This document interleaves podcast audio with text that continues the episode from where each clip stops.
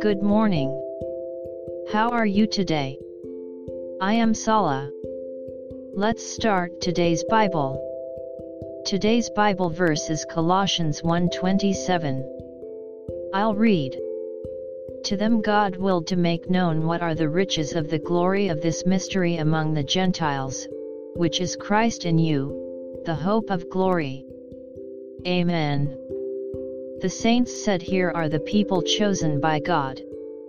Even if you are chosen by God or confess to Jesus as your Savior, some people will get along with you, and some won't.